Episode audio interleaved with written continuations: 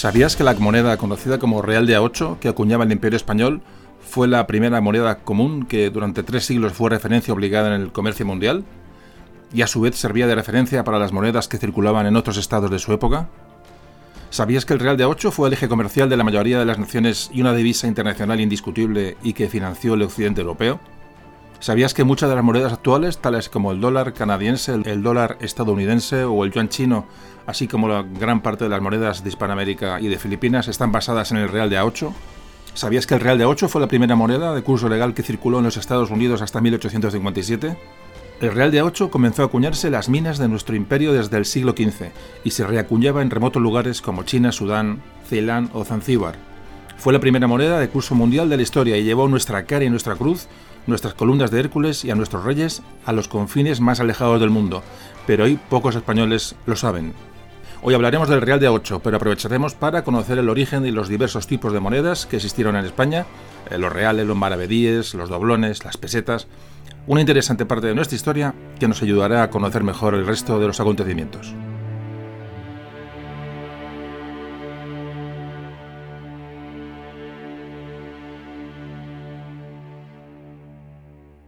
Memorias de un tambor.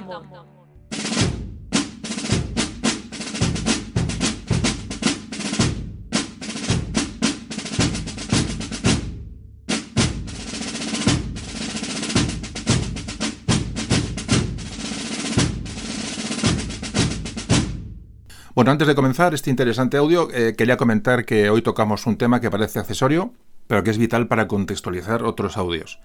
La importancia de la economía que siempre hemos hablado, bueno, que ha movido la historia, la sigue moviendo. Bueno, y veréis cómo hoy tocamos temas y personajes bueno, que han aparecido en otros, en otros capítulos. Como siempre, aprovecho para comentaros que en la web eh, en el espacio dedicado a cada audio, bueno, pues ahí se publican las ayudas, los complementos de cada, de cada audio. Mapas, enlaces, eh, fotografías, etcétera. Además de, bueno, de más información sobre el podcast que hay en la, en la página web. Os recomiendo que la visitéis de vez en cuando. También os recomiendo que, bueno, que, como siempre comentamos, eh, estéis, eh, os paséis por Facebook el que tenga cuenta y podéis enviar cualquier tipo de información correo a info@memoriasdeuntamor.com. Por supuesto, aprovecho para agradecer vuestros mensajes y los donativos con los que estáis colaborando. Y sin olvidarme nunca de Ignacio Núñez, nuestro músico, que bueno, hoy precisamente vamos a poner toda la música del audio de hoy. Es música nueva, música que ha compuesto últimamente. Y bueno, y empezamos con, la, con la materia, el Real de 8, tema interesantísimo, y comenzamos con la introducción.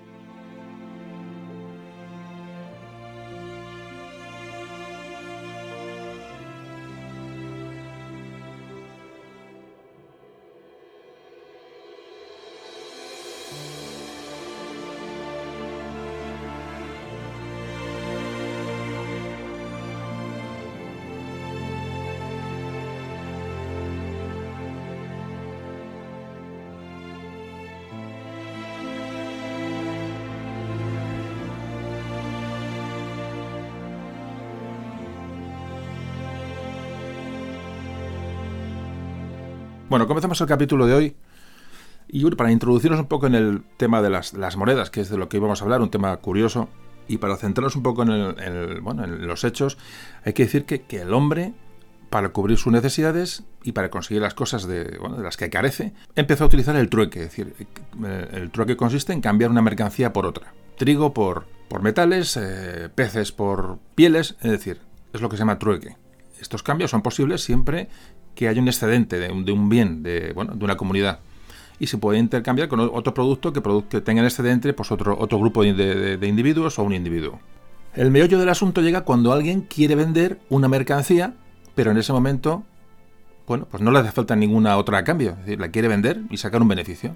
O alguien quiere comprar algo y en ese momento al, vendedor no, pues no, tiene, no tiene nada que le guste de lo que uno, de lo que uno tiene. Es decir, no, no, se produce, no se puede producir un trueque o un intercambio. Además, siempre el trueque, estos intercambios, siempre, bueno, siempre llevan una, duda porque, bueno, no, tampoco se sabe exactamente si lo que uno está cambiando con el otro, pues eh, eh, tiene el mismo valor. Es decir, siempre se duda un poco de, del valor de los productos que se intercambian. Aquí se busca, pues, una, una, solución que tiene que tener una serie de condiciones. Ofrecer algo a, cambio de un bien con una serie de condiciones. Primero, tiene que ser aceptado por ambas partes. Tiene que ser divisible para permitir hacer bueno, eh, intercambios más pequeños Y luego tiene que ser fácil de almacenar y fácil de trasladar. Es un nuevo material para ah, facilitar intercambios. Aquí nace la moneda, es decir, ante la búsqueda de algo que pueda, bueno, que, algo tangible que pueda introducirse en estos intercambios, en estos trueques, nace la moneda. La moneda que en un principio eran objetos, objetos reconocidos como moneda y que eran aceptados por las partes. Por ejemplo, se habla del, del kaun. El kaun era una pequeña concha que en algunos países africanos se siguió usando, bueno, hasta no, hasta no hace mucho tiempo, es decir, se intercambiaban, eh, pues, imagina, pues pieles por una serie de un número de conchas, o peces por un número de conchas. esa concha se tomó o se aceptó por todas las partes como un elemento de valor en estos intercambios. Por ejemplo, el uso de estas conchas llegó a estar muy extendido, no solamente en África, sino que se llegó a China, llegó a Asia, llegó a América. Se han encontrado este tipo de conchas incluso en, en tumbas en, en Gran Bretaña. Se adoptó esta concha como un elemento de intercambio. Lo que, bueno, lo que realmente, realmente como una moneda. Otros elementos que se utilizaron también como monedas en un, en un principio, antes del uso de estas, con los metales, pues fueron, por ejemplo, eh, piezas de sal, trozos de coral, trozos de metal, sacos de trigo, incluso animales, ovejas, vacas. Es decir, que la oveja era una unidad, bueno, pues tú me das X pieles y yo te doy tres ovejas. Cada la oveja tiene un valor, es decir, la, antes de la moneda se llegó a usar una serie de, de, elementos, de digo, que empezó con conchas, con, con sacos de trigo, en fin. De hecho, en las primeras monedas, las monedas griegas, había espigas de trigo. Y en las primeras monedas romanas aparecían cabezas de ganado, de animales. ¿Por qué? Porque esto, estas, este, el trigo, los animales, habían sido durante muchos siglos símbolos de, de intercambio, símbolos de dinero, como nosotros lo conocemos y al estamparlo, al esculpirlo en las, monedas, en los metales, bueno, pues a la gente le, hacía asociar la idea de valor de esos, ¿no? De, al ver una oveja, por ejemplo, en una, en una moneda, o ver una espiga de trigo, bueno, pues la gente interpretaba que iba impreso el valor de ese bien en aquel metal. Ese bien que le había servido como unidad de cambio durante, durante tiempo. De esta manera, con estas representaciones, pues era más fácil para la población comprender, bueno, pues este nuevo sistema monetario que se estaba implantando. Según Herodoto, el historiador Herodoto dice que las primeras monedas, según nos cuenta, parece que aparecen en Asia Menor sobre el siglo VII a.C. Y se habla que el león de Lidia es la moneda oficial acuñada más antigua que se conserva. Esta se encontró en Turquía sobre el año 650 a.C. Y estaban hechas normalmente de oro y de plata. Hubo otras monedas que se hicieron con cobre, con hierro, con bronce, pero era más valioso la, plata y el oro, aparte que eran más resistentes, no se estropeaban nunca, se podían almacenar durante mucho tiempo, no se deterioraban, entonces, bueno, pues en un principio se tomó como referencia, como valor de una moneda, el oro y la plata. El uso de estas monedas se fue extendiendo, por ejemplo, se sabe que durante el, imperio de Alejandro Magno, ya se empezó a hacer frecuente que en, estas monedas se estampara el rostro de, bueno, de, del, emperador, del soberano, del rey, la figura de un dios o otro símbolo que, bueno, que representara aquella sociedad. Y estos sellos, digamos, garantizaban, bueno, pues que ese metal era, era, puro, que pesaba lo que, lo, que, lo que se pretendía que pesara, hacía una igualdad en el peso, es decir, se garantizaba que ese trozo de metal tuviera un valor. Es decir, se acuñaba moneda ya con una serie de características.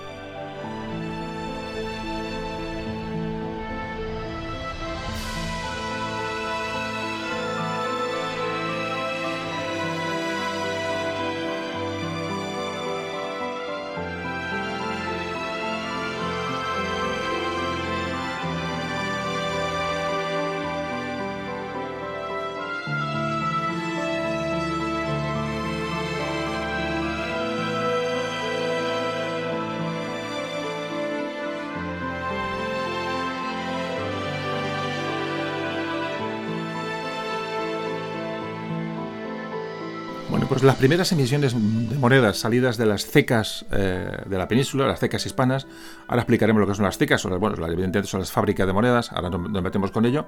Bueno, pues fueron las, las colonias griegas de Ampurias y de Rosas. Esto ocurre en el siglo V a.C. y también aparecen monedas de las colonias fenicias, de esto hablamos en aquellos podcasts de íberos y etcétera. En fin, ya esto hemos tocado un poco esta época. Esto ocurre desde finales del siglo IV a.C. Aquí aparecen los primeros signos monetarios en, sociedades peninsulares. La palabra ceca, que es la fábrica de la moneda, es una mm, voz árabe que es sica, es decir, de sica se convierte en ceca. Hablaremos mucho de cecas a lo largo del podcast. Eh, sica significa moneda, moneda y troquel a la vez. No, pues esta palabra fue adquirida posteriormente por los reinos, cristianos. El troquel es una pieza que se utiliza para hacer monedas. Eh, es una pieza que es cilíndrica, está hecha de un metal eh, duro. Entonces lo que lleva es esculpidos los detalles que van a aparecer luego en la moneda. Es decir, pero están, digamos, incisos, están, digamos, que fuera el negativo. De manera que al dar un golpe con el troquel sobre esa pieza eh, circular metálica, un golpe fuerte con un, con un, martillo, con un mazo, se acuña, también se llama, se bate. Hay varios términos para, digamos, para, para lo que se llama el, troquelar un, un, metal.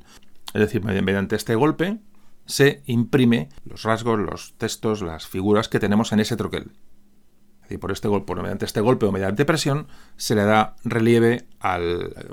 Esto todo lo podéis eh, comprender. Se le da relieve a, esa pieza metálica convirtiéndola en moneda. Bueno, estas técnicas de, acuñar moneda, del de, troquelado, bueno, evoluciona muy levemente con, con los griegos y luego los romanos, pero prácticamente no, se modifica hasta el siglo XVI, es decir, la acuñación en las cecas, en estas casas de monedas eh, primeras, bueno, probablemente no tiene mucha variación porque no hay mucha ciencia que aplicar a esto. Luego se aplicarían una serie de, bueno, de, mejoras, pero en principio durante muchos siglos el, troquel con el golpe sobre un de la moneda y sobre otro lado de la moneda para cambiar las, las, eh, características por, un, el anverso y reverso, pues son, se hacen de una manera muy parecida. Eh, el origen de la palabra moneda, bueno, tenemos que, irnos a Roma, a la antigua Roma, porque muy cerquita del lugar donde estaba la, fábrica de moneda romana estaba el templo de la diosa Juno Moneta.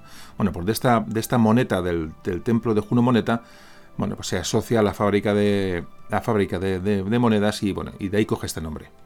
Estamos un poco haciendo introducción de, bueno, histórica de los inicios de la moneda, de una serie de, términos, para luego meternos en la historia de la moneda peninsular. La acuñación de moneda casi siempre dependía bueno, de la, de la, del monarca, del emperador, como antes decía, y cada casa real poseía su propia ceca, se encargaba de y controlaba la emisión de su moneda. Como digo, en un principio, bueno, se construía mucha, eh, se hacía mucha moneda de oro, de plata, y con el tiempo, bueno, pues ante la ausencia de estos metales eh, valiosos, fue sustituyéndose, bueno, por, por latón, por cobre, por aleaciones que luego, luego veremos, pero si os fijáis, el valor de una moneda ya no es solamente el valor que pueda tener en sí físicamente por el mineral, por el metal, por el metal precioso que, puede llevar, sino por la aceptación general. Esta es la clave de una moneda, es decir, que todo el mundo la acepte, si no, decir, una moneda valiosa era una concha en un momento determinado, como antes hablábamos. Sin aceptación general, una moneda, por mucho oro que lleve, no tiene ningún valor. Por ejemplo, y los billetes. Tenemos un billete y pagamos con billetes. Bueno, ¿qué valor tiene ese papel? Absolutamente nada. Es decir, nosotros le damos a un billete de 50 euros un valor, bueno, un valor de 50 euros, pero realmente, intrínsecamente, ese papel no vale 50 euros. Bueno, pues aunque parece que un concepto sencillo, pero tenemos que eh, centrarnos en esto mismo. Es decir, las monedas, aparte de llevar oro y plata, que las mm, revalorizaba, realmente, repito, la clave de un sistema monetario, sobre todo en la, en la antigüedad, en estos primeros momentos, es que la gente, que todo el mundo lo acepte, la aceptación general. Las primeras cecas no eran, no eran fábricas de monedas como hoy podemos pensar, bueno, grandes, sino que eran fábricas de la época, sino que eran, eran pequeños talleres artesanales, bueno, con, martillos, con yunques, con unos troqueles hechos por artistas y ya digo, bajo el control bueno, de la autoridad correspondiente. Hay que esperar a, a mitad del siglo XVI, hacia 1553, cuando un ingeniero alemán diseñó dos máquinas que mejoraron grandemente el proceso de acuñación de moneda. Una de estas máquinas se llamaba laminador que era una máquina accionada por un, por un molino que conseguía unas láminas de metal de un espesor constante. Con lo cual, bueno, pues se tendría a conseguir un peso similar sin tener que luego manipular la moneda para conseguir el, peso ideal. La otra máquina fue la, prensa, la llamada prensa de volante, que tenía una fuerza importante necesaria para estampar la moneda eh, a gran velocidad y con gran fuerza, monedas muy parecidas todas, y la rapidez. Ya digo, esto ocurre ya avanzado el siglo XVI, fijaos lo que estamos hablando. O sea que no, la evolución de la moneda no, no, no fue fácil. Más tarde, ya eh, entrado el siglo XIX, 1830, un ingeniero suizo inventa un sistema que consigue acuñar las dos caras de la moneda a la vez. Y lo más importante, consigue también tratar de una manera unificada el borde de la moneda. Porque hasta entonces los bordes de la moneda eran, eran recortados, eran generalmente para conseguir el peso ideal de una, de una moneda que le hiciera equiparable a otras, a las mismas de su clase, había digamos, que recortar el borde. Se recortaban los bordes, con lo cual eran monedas muy irregulares. Eso lo veréis en monedas antiguas. Bueno, pues aquí se consigue acuñar el borde. Esto es de gran importancia. Porque así no, no permite la manipulación de la moneda. Es decir, la moneda sale con el borde que tiene y no, no, hay, que, no hay que retocarla. De hecho, mucha gente, la manera de robar las monedas era, las limaban. En la antigüedad se limaba la moneda. Si tenía oro, tenía plata. Bueno, pues al limarla uno se quedaba una cantidad de oro de plata de la moneda. Se iban deteriorando, se iban haciendo más pequeñas porque todo el mundo, pues más o menos, le daba su, su toque. Ya digo, porque eran monedas irregulares. De esta manera, al, hacer un borde homogéneo, se evita que nadie pueda manipular la moneda porque se, notaría automáticamente. Bueno, pues esto se consigue ya en cecas un poco más avanzadas Cecas, la expresión, aquí bueno, nos viene la, expresión de la, de la ceca a la meca, que es un dicho muy común en nuestra lengua y que significa, bueno, pues ir de acá para allá, pues de una manera un poco alocada, ¿no? Hay dos versiones de esta frase. Una, que son simplemente dos palabras que se emplean como, bueno, que como una palabra que suenan bien, dos, palabras que riman, como puede ser, pues, el oro y el moro, por ejemplo, el oro y el moro, la ceca a la meca, decir, una cosa que son, son pegadizas, suenan bien. Y hay una segunda versión que dice que tiene que ver con su significado. Y nos habla que este significado de esta frase, de ir de la ceca a la meca, tiene que ver con, bueno, como una persona puede ser muy religiosa, es decir, la, meca, pero ir luego a la ceca a por dinero, es decir, lo, mezcla el dinero con lo religioso, con lo espiritual. Es, decir, es una frase que podría tener que ver con alguien que, o sea, una crítica hacia alguien que tiene, digamos, una doble moral, ¿no? La del dinero y la de la religión. Pero bueno, estos son dos interpretaciones, de la ceca a la meca. Una de las tecas más antiguas e importantes en España es la de Segovia, por supuesto, que ya empezó a acuñar moneda en, época de los romanos y no dejó de acuñar moneda hasta 1869. Luego hubo otras cecas, hubo muchas cecas en, España. Pero si hubiera que quedarse con una, evidentemente con la de Segovia. todas las monedas llevaban una marca que hacía, eh, que hacía saber de qué ceca procedía, en qué ceca había sido acuñada. Entonces había en una zona de la moneda una serie de símbolos para que la gente, la gente reconociera que, de dónde procedía. Por ejemplo, de la, de la ceca de Segovia había unos, unos pequeños arcos que representaban el acueducto de Segovia.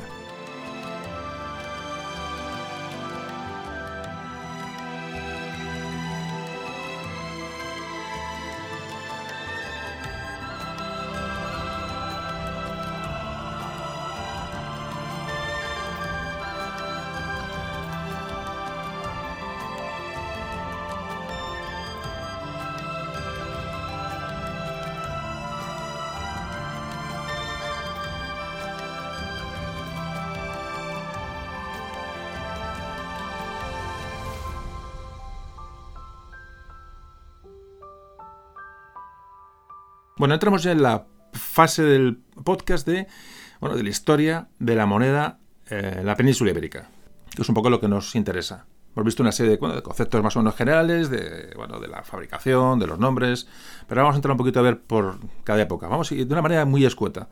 No vamos a entrar en muchas eh, profundidades porque es un tema ya en sí muy especializado como para eh, ya digo, dar demasiado detalle, pero vamos a hablar qué monedas había en la época prerromana, es decir, antes de la llegada de los romanos, bueno, en la época íbera, ¿qué, nos encontramos en la península? Los pueblos de la zona íbera comenzaron a acuñar moneda con la conquista de Roma. se conocen monedas en, bueno, en la zona de Lérida, en la zona de, Sagunto, esto a finales del siglo III a.C. Cuando llega Roma a la península, no, no pretenden eh, imponer su sistema monetario, es decir, respetan la, la, iconografía de las, de las tribus íberas, tribus íberas que ya conocían monedas, como antes comentamos, bueno, de, griegos y fenicios. Pero en estas primeras monedas eh, bajo acuñación romana aparecen, bueno, en cuanto a los símbolos de nuestros, peninsulares, aparecen los jinetes, eh, jinetes íberos, aparece mucho la cabeza de Hércules, por ejemplo. Ya digo, en muy poquita cantidad. El tráfico de moneda es prácticamente inexistente, pero ya están ahí. Poco a poco se empiezan a crear cecas, pequeños talleres para crear y fabricar monedas y con diversos metales de uso, ejemplo, oro, plata, cobre, plomo y, bueno, y diversas aleaciones, mezclas de, metales. Es curioso que en la península, en, este, en estos momentos, en la época de inicios eh, prerromana y inicios de la llegada de los romanos, prácticamente no hay cecas en el cuadrante noroccidental de la península, es decir, lo que era la zona celta. Y contrasta mucho, bueno, esta ausencia de cecas en esta zona noroccidental con, bueno, con, con las cientos de cecas prácticamente que había en, en la zona centro, en la zona este y la zona sur de la península simplemente bueno, como a, modo de curiosidad.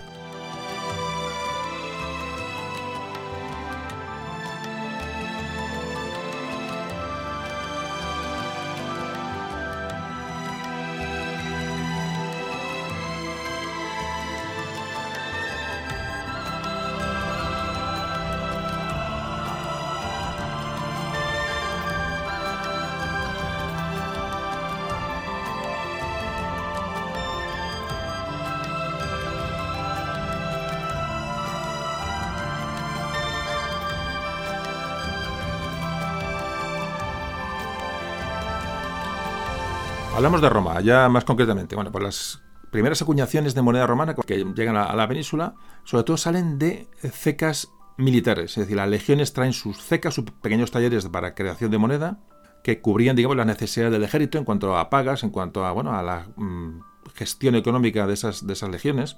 Estamos ya en el siglo I Cristo. Y aquí ya significa el modelo monetario romano.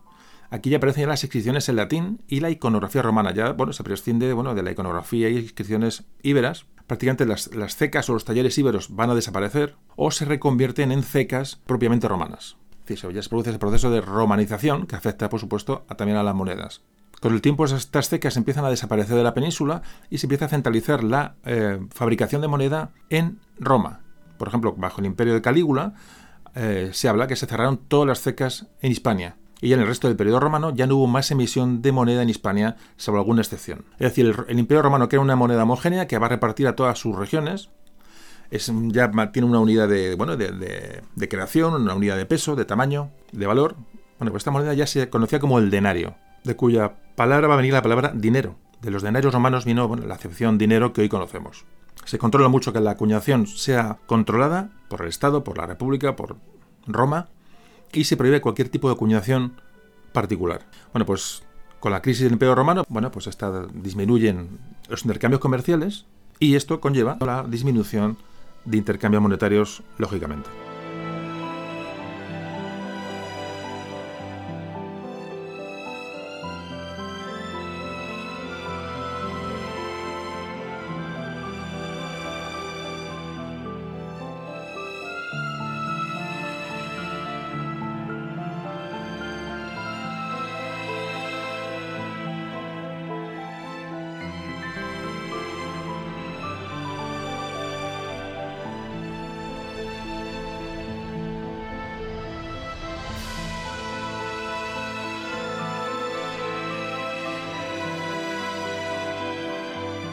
Bueno, pues se van los romanos y llegan los visigodos, las tribus germanas o los bárbaros.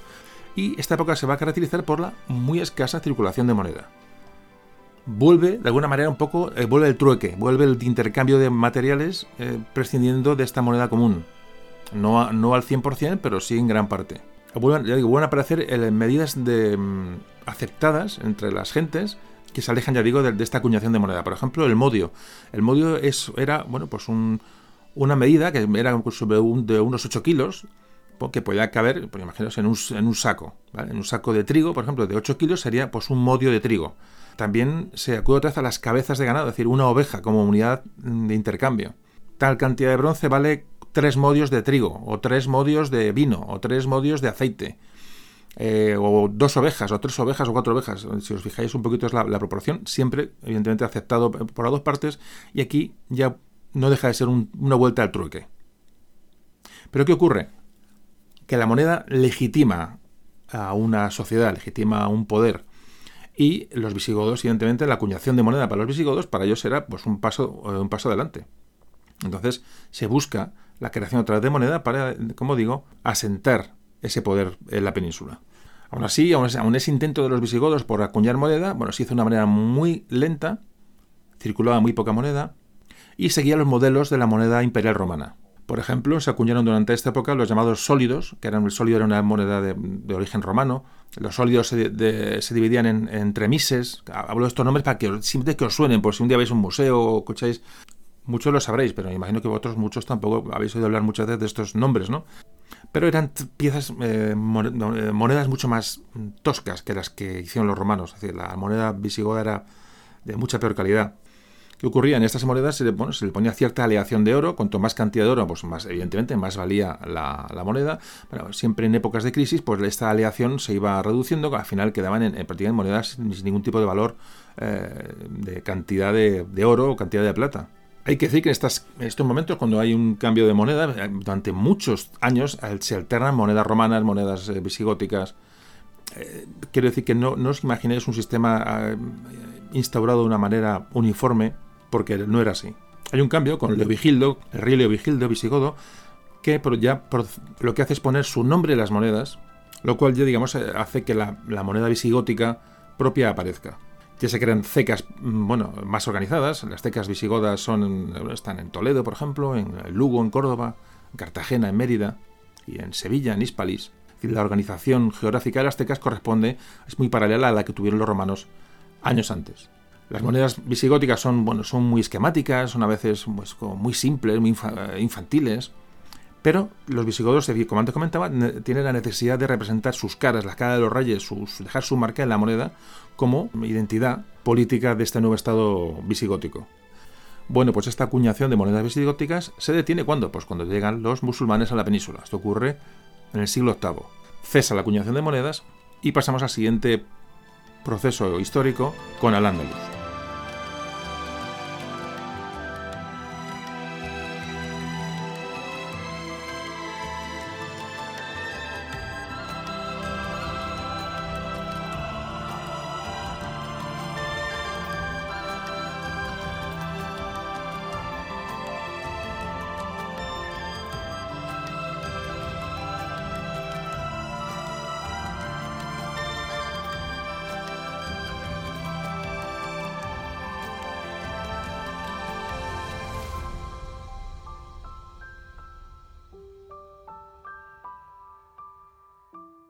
Bueno, os hablamos de la moneda con, bueno, con los musulmanes, con Al-Ándalus en la península.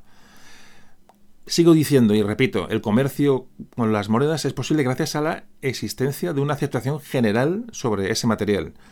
No me canso de repetirlo. Cuando llegan los, musulmanes a la península, en principio se limitaron a utilizar las monedas que ya existían en los territorios eh, visigóticos conquistados. Es decir, los, musulmanes no acuñaron monedas hasta algo más tarde. Cuando ya empiezan a acuñar moneda los, los, eh, los, musulmanes, este sistema monetario se fundamenta en tres monedas. El dinar, el dirham y el felus. Bueno, sonará mucho el dinar y el dirham, me imagino que sonará bastante, sobre todo el dinar. El dinar era de oro y, está, y copiaba, digamos, el modelo de moneda, de moneda de Bizancio, el modelo bizantino, del otro lado del Mediterráneo. Fijaos que los primeros, los primeros dinares se acuñan en, en, el Andalus allá muy a finales del siglo VII después de Cristo, por supuesto. La otra moneda, el dirham, el dirham era de plata, no era de oro, y valía un décimo de dinar, es decir, con 10 dirham te daban un dinar. Y por último, el felus, que es la última, la moneda más barata, la moneda con menos valor eh, de su metal, se hacía en cobre. La acuñación de monedas propiamente peninsulares comienzan con, Abderramán I, que lo que hace es, digamos, establecer el patrón de la plata como, bueno, como, como eh, metal para sus monedas. Esto llega hasta prácticamente hasta el siglo XI.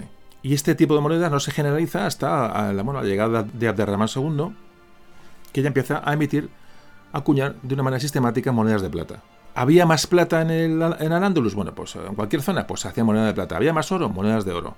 ¿Había crisis de metales eh, preciosos en aquella época? Pues hacían eh, monedas con aleación de plata y cobre, o solamente cobre.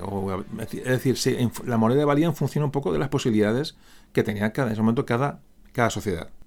Para todo esto, la ceca principal de Al-Ándalus se instala en Córdoba.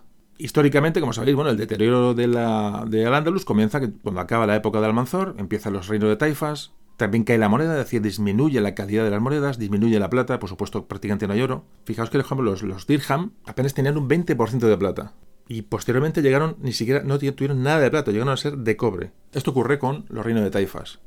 Como hemos hablado en algún podcast medieval, bueno, pues llegan los almorávides a la península, es decir, para rehacer la situación, para intentar reconducir eh, bueno, el dominio al Andalus en la, península, y estos almorávides introducen cambios importantes en, la, en las monedas.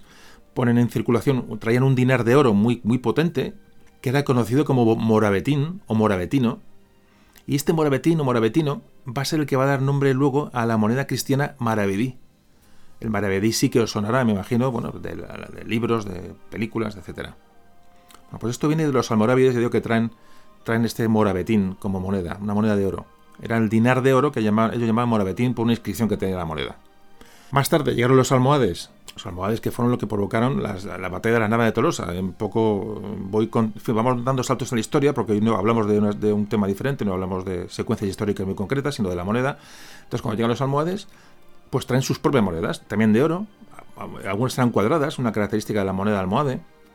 Bueno, pues estas eh, monedas de oro o almohades equivalían a un doble dinar, es decir, el dinar de oro que antes hemos hablado, bueno, pues estos valían doble. ¿Por qué hago énfasis en esto? Porque este doble dinar los cristianos lo llamaban dobla. Dobla, doblón, ¿veis? Os va sonando un poco la terminología. Bueno, pues pues vamos haciendo paradas para ver que veis, veáis que todo esto, bueno, todos estos nombres que a todos nos suenan vienen pues de esta época y, por qué vienen. La llegada de los, como decimos, los almohades termina con la nava de Tolosa y aquí empieza un bueno, una crisis, una decadencia clara de, Al-Ándalus tras la batalla de las Navas. Bueno, hay que decir que la, la, la, falsificación de moneda, en tanto en la zona andalusí como en la zona cristiana, era bastante común.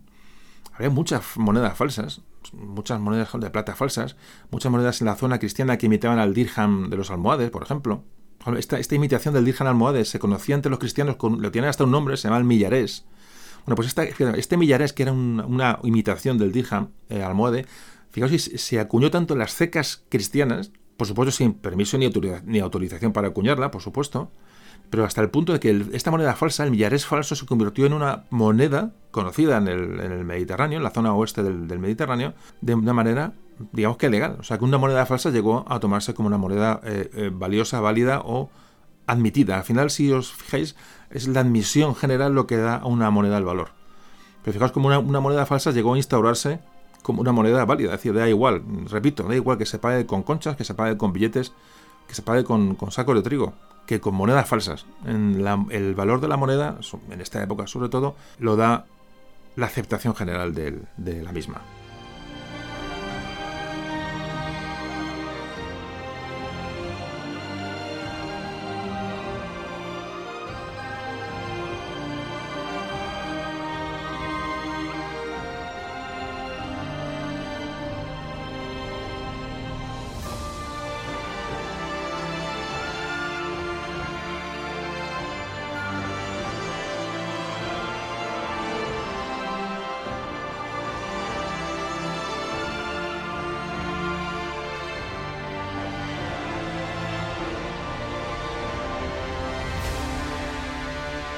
Pues vamos avanzando. Al final lo que vamos a hablar es del, Real de 8.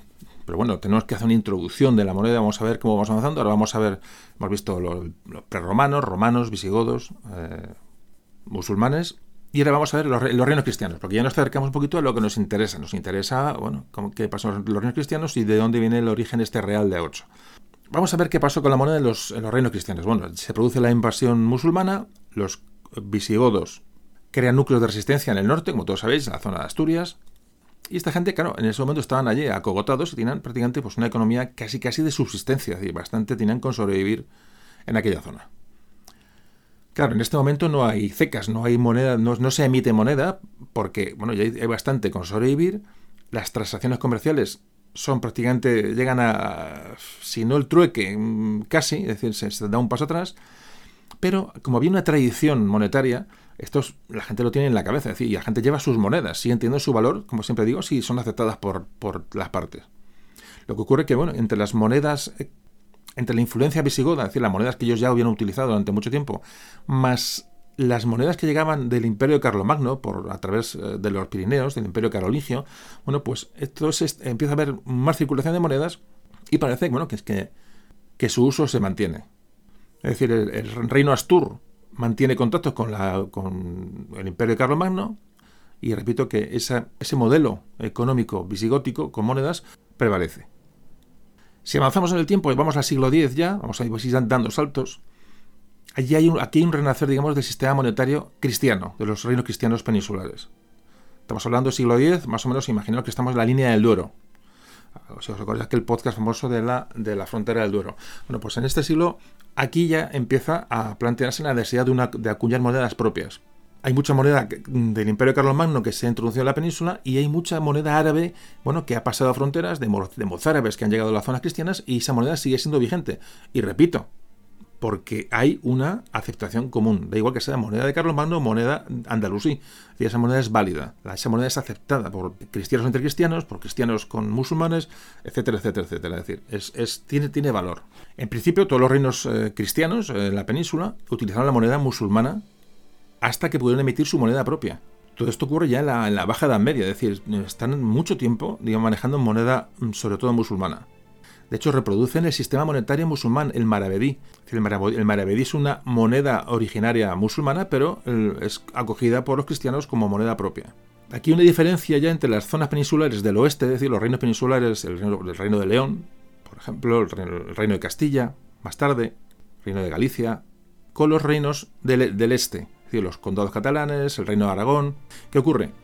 Que mientras en los reinos occidentales se usa el maravedí, que antes hemos comentado, es decir, ese intercambio con, el, la, bueno, con la moneda musulmana, en Aragón, vamos a hacerlo de una, hablar de manera general, imitan o reproducen el sistema monetario de Carlomagno, el sistema monetario carolingio, es decir, los, si os acordáis de las de la marca hispánica, eran marcas de origen carolingio, bueno, pues esto influye también en la moneda, y es conocida como la moneda jaquesa, la moneda de jaca. Es este tipo de moneda que se usa de una manera mucho más frecuente en el este peninsular. Según vamos avanzando hacia el sur en la Reconquista, bueno, pues se llega al Tajo y ¿qué ocurre? Bueno, cuando llega, se llega al Tajo, Alfonso VI, también podcast Alfonso VI, la comunidad cristiana miraba hacia el sur y la comunidad musulmana miraba hacia el norte, es decir, había una circulación eh, fuerte de monedas en un lado y otro, y la moneda musulmana seguía circulando de una manera muy habitual. De hecho, seguía siendo muy importante la moneda musulmana, por ejemplo, en Toledo, que era el gran centro comercial en aquel momento con, con, con el Andalus y a nivel prácticamente ya peninsular. Bueno, pues gran parte de la moneda que existe en Toledo cuando llega Alfonso VI allí es de origen musulmán. Lo que nos da una idea bueno, de que había que, tomar un valor como referencia, daba, daba igual cual. Todo esto está hablando de una manera muy general, muy esquemática, porque vamos avanzando en un tema que, que digo, si nos ponemos a profundizar, esto es un tema absolutamente enorme. Por eso vamos dando datos y os hagáis una idea un poco del avance de conceptos, ya digo, para llegar luego al tema que es el real de 8. En el siglo XI se produce pues, un auge económico y esto lo que hace es relanzar la moneda como forma de pago. Aquí ya se distinguen, vamos allá, los, los reinos cristianos, dos tipos de monedas. Una era la, moneda de metal precioso, la moneda de oro y plata, y la otra era la moneda de vellón. ¿A qué parece el término vellón? El, el vellón siempre ha sido una moneda más barata, una moneda de aleación, es decir, una mezcla, al no haber plata, pues se, mezclaba, se aleaba la plata con el cobre y, y este tipo de moneda se llamaba moneda de vellón. Cuando, si repito, cuando hablamos de moneda de vellón siempre es un término de moneda más barata, una moneda de muy baja calidad. Esto se llama, digamos, la ley, la ley es la cantidad de metal precioso que lleva una moneda. Bueno, pues la ley de la moneda de vellón iba, venía dada por cuánto metal precioso llevaba la moneda en relación a su peso total. Es decir, cuánto de plata y cuánto de cobre. ¿Que tenía un 30% de plata? Pues la ley era más alta que tuviera un 20% de plata. Un poco la, la ley es, ese concepto de ley en monedas es este. Hay un tema curioso porque en, Europa se, muchos feudos, muchos señores feudales, esa Europa feudal, creó moneda a nivel señorial, es decir, señores de una zona acuñaban su moneda. Esto prácticamente no ocurre en la península. El derecho exclusivo de acuñar moneda lo mantienen los reyes. En alguna ocasión concedieron algún tipo de privilegio, pues sobre todo a monasterios, a órdenes religiosas, bueno, para construcción de, de monasterios, de catedrales, y dieron algún tipo de permiso para acuñar moneda, pero es, mm, se da muy poco. Bueno, pues llegamos a mediados del siglo XI y ya surge una moneda de Fernando I, acuñada propiamente en territorio cristiano, eh, limpia y pura. Más tarde con Sancho III, con Alfonso VIII, Alfonso VIII es el rey de las Navas de Tolosa, ya se modifican las, monedas, ya aparecen eh, escudos heráldicos a las monedas, es decir, ya mucho más mm, personalizadas. Y en Aragón aparecen también las primeras monedas propias con el rey Sancho Ramírez, y este famoso dinero jaqués, este dinero, bueno, que recuerdo que venía de, denario, ¿os acordáis? Del dinero de denario romano. Bueno, pues aparecía este dinero jaqués en Aragón. Es decir, son monedas que surgen en un momento determinado por una serie de circunstancias que mm, cuesta entender y analizar y desaparecen. Esto, bueno, gracias a la, a la arqueología, pues, pues se sabe, ¿no? Es, un tema complejo, pero el tema monetario, pero, pero, ayuda mucho a conocer las sociedades y los movimientos eh, migratorios, etcétera. Es decir, la moneda da mucha, mucha, mucha información y se encuentra mucha moneda, digo, porque, bueno, en, eh, enterramientos, gente se enterraba con monedas, eh, gente escondía monedas entre dos, entre el adobe de una cabaña o de dos ladrillos o debajo de una piedra, y entonces eso al final se encuentra y, bueno, da mucha, mucha información.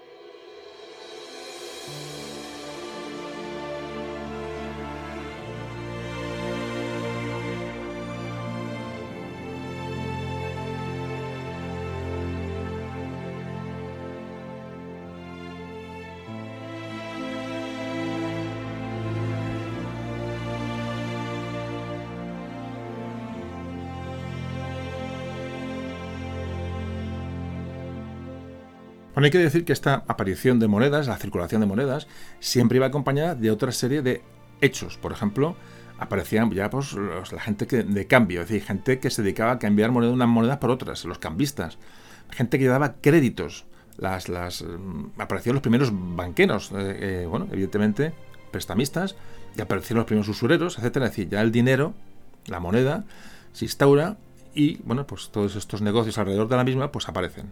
En esta época, siglo XI, siglo XII.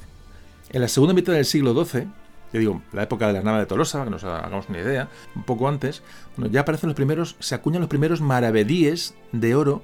Esto los acuña Alfonso VIII de Castilla. También lo hace Fernando II de León. Y tiene, fijaos, estos primeros maravedíes tienen leyendas en árabe y en castellano. Para que así os hagáis una idea un poco de la, del intercambio que suponían las monedas en aquella época. Bueno, pues el maravedí, que es de origen árabe, como antes comentaba, sufrió muchas devaluaciones, es decir, se fue, fue perdiendo ley su, su, composición, es decir, fue perdiendo plata, fue perdiendo oro. Primero pierde oro y luego pierde plata. Hasta llegar hasta convertirse en una moneda de vellón, es decir, eran maravedíes de vellón, maravedíes sin eh, mucho valor. Eso ya ocurre en tiempo de los reyes católicos. Es decir, ya los maravedíes de oro ya dejaron de acuñarse en el siglo XIII. Aquí aparece en esta época, aparece la dobla, la dobla, que antes hemos hablado de ella, que era una moneda de oro castellana, también se conocía con el nombre de castellano, la moneda, es un castellano, dos castellanos, tres castellanos, bueno, pero ahora se como la dobla, y procedía de la dobla almohade que antes eh, comentábamos. Fijaos el intercambio tan grande, estamos dando muchos nombres, muchos datos, pero fijaos el intercambio incesante de monedas a lo largo de los siglos.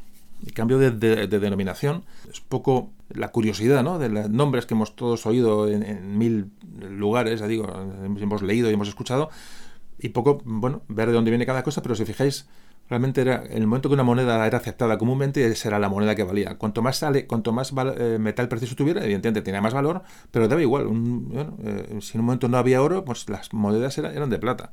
Que no era plata, eran pues de, aleación de con cobre. pero el valor era exactamente, eh, exactamente el mismo si las partes se lo daban. Bueno, pues con Fernando III el Santo se emite una nueva moneda de oro que se llama la dobla magna, que equivalía a 10 doblas de oro. Aquí ya la dobla empieza a ser, digamos, la base del sistema monetario en Castilla. Alfonso X también acuña la, dobla de oro. Eh, enorme complejidad de lo que es las monedas en, esta época y, bueno, llegar a su entendimiento es, complejo. Pero si os fijáis, cada rey acuñaba, cada zona acuñaba, es decir, en, función, ya digo, de, de, las circunstancias. Sancho IV. Sancho IV introduce en el sistema monetario castellano y leones el cornado. El cornado se habla que se le llama así porque aparecía la, cabeza del rey coronada en la parte del anverso de la moneda, entonces se llama el coronado y se quedó con el nombre de cornado. Por ejemplo, dos cornados valían un maravedí. Es decir, el maravedí empieza a desaparecer como tal, pero es una unidad de equivalencia, es decir, un cornado vale dos maravedís, una, una dobla vale seis maravedís o 300. Es decir, el maravedí, aunque empieza a desaparecer de la circulación como tal, pero sigue siendo una referencia de comparación de las monedas que van surgiendo. Bueno, y aquí aparece, eh, vamos ya digamos hacia el real, vamos ya dirigiéndonos hacia, hacia donde aparece el famoso real. Pedro I el Cruel, que aparecía en el último podcast de Isabel la Católica, que os acordáis, el rey que, que tras él, su hermanastro Enrique da paso a la casa de Trastámara, bueno, pues en esta época introduce el real, el concepto de real como moneda. Y a partir de ahora el, sistema monetario en Castilla se va a basar en las doblas de oro de antes que hemos hablado, ya aparecen los reales de plata como una, moneda admitida y las monedas de vellón. Si os fijáis, dobla de oro, porque son de oro, los reales que son de plata y las monedas eh, de, aleación o con menos valor que son las de vellón. Bueno, pues aquí aparece el concepto de real, el real como el real de plata, es decir, una moneda de, segunda, de segunda categoría tras la moneda de oro. Aquí también aparece, por ejemplo, la blanca. La blanca era el nombre de una moneda castellana que la acuñó Juan I y que duró esta blanca hasta, por lo menos hasta Felipe II. La famosa blanca, de aquí viene el nombre de estoy, sin blanca. La blanca se fue deteriorando, empezó a perder ley, empezó a perder valor con el tiempo y al final era una moneda prácticamente sin valor y cuando alguien decía estoy sin blanca es que bueno, que realmente no tenía absolutamente nada que, nada que ofrecer, ¿no? De ahí viene la famosa frase. Enrique IV, el famoso hermanastro de Isabel la Católica, bueno, acuñó eh, doblas de oro que les, llamaron Enriques. 100 Enriques, 200 Enriques. Ellos en esta época, en 1473, en Segovia, que era la ciudad de la ceca más importante, donde, donde salía prácticamente gran parte de la moneda del reino, se hace una, una paridad entre las monedas. Simplemente lo, lo comento por, por curiosidad. Fijaos, un Enrique de oro valía 400 maravedíes. Una dobla valía 300 maravedíes. Un florín aragonés valía 200 maravedíes, tres blancas valían un maravedí y una blanca también valía tres cornados. Fijaos, las proporciones, esto, está escrito, que fijaros, la, cuando de maravedís ya eh, prácticamente, repito, el maravedí ha desaparecido como moneda física, pero sí es una moneda de comparación, es una unidad de comparación. Bueno, pues ya vamos a hablar ya del real, bueno, de los últimos datos de la moneda en la época de los Reyes Católicos, para luego pasar a América y acercarnos bueno, un poco al centro del audio de hoy, que es el, el Real de 8.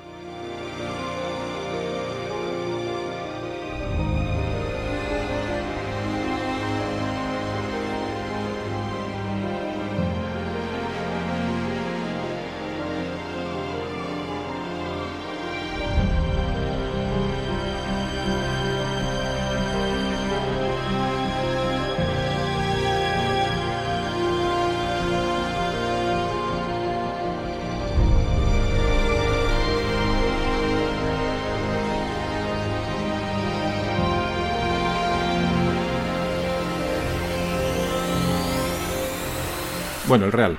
El real fue una moneda de plata. Una moneda que pesaba unos 3,40 gramos, 3,30 gramos, y que comenzó a circular por Castilla durante la segunda mitad del siglo XIV. Bueno, pues esta fue la base del sistema monetario español ya hasta el siglo XIX, el real. Es la moneda más importante. Repito, que aparece con Pedro I el Cruel, y todos los sucesores, ya hasta las támaras, hasta los reyes católicos, acuñaron los reales con la misma ley, es decir, con la misma proporción de plata y el mismo tamaño, el mismo peso. Muy importante porque ya se unifica la moneda. Repito, sistema monetario se basa en monedas de oro, en monedas de plata y monedas de vellón, monedas sin valor, monedas con aleación de plata, cobre o, solo cobre. Claro, cuando llegan Isabel de Castilla y Fernando de Aragón a la corona, bueno, pues había una gran diversidad monetaria en los diferentes reinos. Había mucha influencia musulmana todavía en, el tráfico monetario, había influencia europea, es decir, había moneda que llegaba de Europa que, que también valía. En la corona de Aragón, digamos, pues cada región acuñaba una moneda. Entonces Isabel y Fernando lo que hacen son intentar unificar los tipos monetarios, sobre todo en Castilla en un principio, y lo que hacen es, en principio, es reducir el número de cecas. Y solamente dejan seis cecas funcionando oficialmente, y todas son eh, bajo control de la corona. Solamente dejan seis. Entonces, eh, crea una normativa en Castilla en 1475 por la que se establece el castellano, es decir, la moneda llamada castellano, como la unidad del oro. También se admite el doble, el doble castellano, o la dobla castellana, y para, esto en cuanto al oro. Y en cuanto a la plata, se fija el real. El real. Y con, la aleación de plata y cobre, es decir, esa moneda más, barata, la moneda más simple, acuñan la llamada blanca de la que hemos hablado antes. En el año 1497 aparece el ducado. Aparece el ducado porque bueno, intenta imitar un poco la, eh, eh, la, moneda que circulaba por Europa y también circulaba en el reino Aragón. Se adopta el ducado como una moneda de curso legal, por decirlo así. Además, el ducado parece que tiene gran aceptación. Como veis, se van mezclando monedas constantemente y en pocos años. El ducado, mm, que no lo he dicho, es una moneda de oro, es decir, está en el nivel del oro, el ducado. Donde antes estaba el castellano, ¿eh? o, el, la dobla castellana, pues ahora aparece el ducado, así como moneda preponderante de oro. Y el real sigue como moneda preponderante de plata. Más tarde, ya en tiempo de Carlos I, años después, a la corte de Valladolid, 1537, se creó una moneda llamada el escudo, Fijaos que ah, se habla que el escudo equivalía a, 300, a 350 maravedíes. Fijaos cómo ya el maravedí ha desaparecido absolutamente, pero se sigue tomando como unidad de referencia. Se llama, esto se llama unidad de cuenta.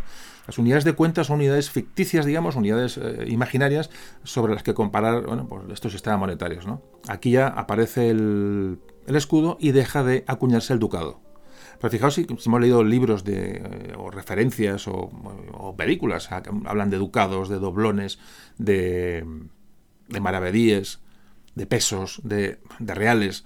Fijaos toda la cantidad. Es difícil, pero, pero si os vais dando cuenta, la, evolución tiene su lógica y, bueno, y tiene su explicación. Los reyes católicos ya fijan un límite en la cantidad de monedas de vellón que podían circular. O sea que se crea, digamos, se estabiliza o intentan estabilizar un sistema monetario. Todo esto va a, abarcar todo el siglo XVI. Y ya antes de pasar a América, que ya, digo, vamos acercando ya bueno, a la parte importante del podcast, eh, hablamos un poco de Aragón. Bueno, pues en, Aragón, al igual que sucediera en la zona eh, cristiana del oeste, bueno, pues los, no hay una acuñación propia de moneda hasta el siglo XI más o menos. Entonces, porque la moneda, igual que en la zona cristiana del oeste, en, en León, Castilla, circulaba la moneda musulmana, en la zona aragonesa, la moneda que ellos utilizan por no tener acuñación propia es la moneda, la moneda carolingia, es decir, la moneda que llegaba desde Francia del imperio de Carlomagno. ¿Qué ocurre? Cuando empiezan a coger autonomía los condados catalanes, ya hemos hablado también en algunos audios, empiezan a emitir moneda propia y empiezan a emitir monedas con, pues con los nombres y las efigies de los sus propios eh, condes. Y poco a poco se empieza a, bueno, a, acuñar moneda en la zona aragonesa, en plata, por ejemplo, los famosos los croats o cruzados, Esto surge con Pedro III el Grande. Aparece el mancuso. El mancuso es la denominación que en los condados catalanes, en el Rosellón, en la Cerdaña, se daba al dinar de oro árabe. Esto ocurre a finales del siglo XI-XII. Bueno, pues este, este eh, mancuso va a, ser sustituido por el maravedí. O una moneda de vellón catalana de poco valor, que, que es muy conocida, es la, la meaja. La meaja es una moneda de muy poquito valor, de muy poquito peso, de donde viene el término miaja. Es decir, el término miaja ha quedado como algo muy pequeño, viene de esta moneda de muy poco valor, la meaja. Cuando digo que estoy sin blanca, pues aquí aparece la meaja. Como fijaos como hoy tenemos, eh, eh, bueno, hemos acuñado, eh, nunca mejor dicho, palabras en nuestro vocabulario que vienen de, de, toda esta, evidentemente del dinero, la importancia del dinero en la vida de las personas como, como es obvio, ¿no? Pues todo esto viene de aquí, ¿no? Es curioso. Bueno, pues ya, ya hemos más o menos visto ya, bueno, muy por encima mm, esta parte y vamos a ir a América. Vamos a ver qué pasa en América cuando, bueno, se llegan los españoles a América, cómo cambia la visión de la moneda.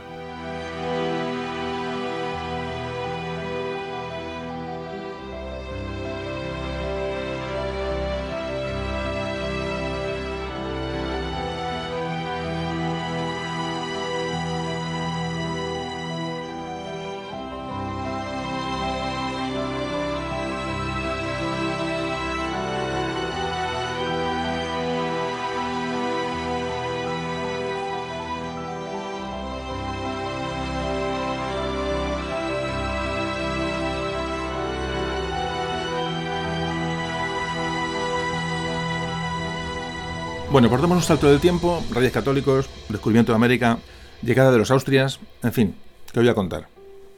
Bueno, pues en un primer momento todo el metal que viene de las minas americanas era enviado a la península. No se crean cecas en América, sino que se, bueno, como vimos en el podcast, ya no sé cuál, ya hemos visto tantos, no recuerdo cuál, donde hablábamos del, mercurio, se corre, del, bueno, de la manera de separarle el metal de la roca. Es decir, de verdad que no me acuerdo en qué podcast hablamos de esto, pero lo comentábamos. Bueno, pues esto, esto, creo que fue de Caldeón de Marila, ah, que tiene mucho que ver con este podcast también, ahora lo veremos. Eh, bueno, eh, ¿por dónde iba? se mandan los metales preciosos de América, se mandan en, forma de lingotes y enseguida se empiezan a mandar en pequeñas monedas muy vastas, muy simples, se llamaban macuquinas, las macuquinas. Es una cosa muy, muy interesante. Estas monedas se llaman macuquinas se hacía de la siguiente manera. Era, digamos, era, digamos mandar el oro a la, península de América de una manera más o menos controlada. El lingote era muy grande, podía tener un tipo de manipulación, pero la moneda pequeña pues tenía, era muy menos propensa a la, manipulación. Entonces se hace una moneda muy simple para enviarla a la península. ¿Qué hace? Primero se, se refina el oro o la plata. Estas monedas tienen una pureza del más del 90% de oro de plata. Fijaos lo que estamos hablando. Claro, por eso están los piratas, mm, la piratería holandesa, inglesa, bueno, y portuguesa y quien se prestara para intentar cazar galeones y barcos con monedas españolas, porque era una pureza prácticamente del 100%. Primero se refinaba el, metal precioso, oro o plata, y luego lo que hacía se hacían, digamos, cilindros con este, con este oro, con esta plata. ¿Qué, se hacía? Una vez que se hacía un cilindro muy, muy fino, se cortaba en pequeños discos de oro de plata para que cada uno tuviera, digamos, un peso concreto y, el peso apropiado para la acuñación. Una vez cortados estos pequeños discos, que ya eran monedas, pues se acuñaban con un troquel muy, muy burdo, muy básico, es con un martillazo, se da un, troquelazo, pumba, aquel, aquella moneda, de hecho, las macuquinas que, hoy podemos ver, que están en los museos, eh, tienen una forma muy irregular, una forma prácticamente, bueno, como muy. Bueno, dice, ¿esto quién lo ha hecho, no? Para ya estar hechas en la época, la época que están hechas. Y a veces solo se una, una cara. Bueno, el caso era marcar un trozo de oro o un trozo de plata para enviarlo a la península. Porque cuando las macuquinas, estas monedas, al igual que los lingotes, cuando, eran, cuando llegaban a España, se contabilizaban de una forma más sencilla, que era lo que aquí interesaba Teniendo en cuenta que era muy importante la contabilidad de oro y plata, porque el rey, para empezar, se llevaba el 20% del, del el llamado quinto real, el rey tenía derecho al 20% del, del metal precioso que llegaba a América, y por eso digo, se crearon estas macuquinas para que llegaran, bueno, pues eh, yo qué sé, pues 6.000 macuquinas de oro. Bueno, pues ya se sabía que pesaban un peso concreto y se controlaba muy bien el material, cosa que con los lingotes era más complicado. Bueno, pues el caso es que estas macuquinas tenían, digamos, un propósito temporal. Es decir, cuando llegaban a, España, a la península, se fundían otra vez y se reacuñaban. Ya de una manera mucho más eh, fina y mucho más eh, perfecta. En las cecas peninsulares. Se pueden ver hoy macuquinas, a ver si puedo poner algo en la web o en Facebook para que veáis, eh, puedo poner alguna foto, si no lo buscáis, es muy, interesante. Las, las que podemos ver hoy son em, prácticamente son todas de, navíos que han, que han, naufragado y se han encontrado pues, de pecios bueno, que, se han, que se han localizado y se han extraído estas, estas monedas, porque realmente casi todas las macuquinas que llegaron, llegaron de América se fundieron para hacer nuevas monedas. Esta acuñación de macuquinas paró ya a mitad del siglo XVIII aproximadamente. fijaos qué interesante ¿no? la manera de, de trasvasar eh, metales de un lado a otro. Es, es, muy interesante la acuñación de monedas, muy, muy, muy interesante. Y ya llegamos a. falta por llegar un poco al tema estrella del podcast de hoy, que es el Real de 8. Pero antes, bueno, eh, comentar que, bueno, para cubrir las necesidades de los españoles que estaban eh, vivían en América, se crearon cecas propiamente americanas bueno, para, para, bueno, para el tráfico monetario allí, evidentemente. Por ejemplo, la más importante es la de México. La de México es una de las primeras se creó en tiempo de Carlos, de Carlos I, Carlos V, en 1535. Bueno, pues esta ceca mexicana, bueno, ahí está acuñó monedas de cobre, de plata, de oro, y de todo, y fue la que más monedas acuñó en América. Fijaos, la, producción en plata durante el reinado de Carlos IV, en Carlos IV, es decir, ya estamos hablando del siglo XVIII, la acuñación que tenía esta, esta ceca en un mes era la equivalente a todas las cecas de Europa en un año. O sea, en un mes de acuñación, un mes de acuñación de esta ceca de México, era el equivalente a todas las cecas de Europa en un año. Por eso ahora vamos a entender lo del, Real de 8. Fijaos este dato, es fundamental, fundamental. La plata que salía de, América era una cantidad y una calidad tan tremenda. Esto lo vimos ya en el podcast de El Galeón de Manila, es decir, como la plata es la que, bueno, la que nos abre los mercados orientales, en fin, esto lo vamos a ver también ahora. Pero este dato es muy importante para entender lo que viene ahora del Real de 8, es decir, la cantidad y la calidad de esta moneda. Había otras cecas en América, la ceca de Lima, la ceca que estaba en Perú, eh, esta empezó a acuñar en 1768. Bueno, hubo más cecas en Potosí, en Bogotá, en Santiago de Chile. Bueno, bueno pues ya pasamos a hablar del Real de 8, a ver qué es esto del Real de 8 y lo que es el tema que nos ha traído hoy aquí.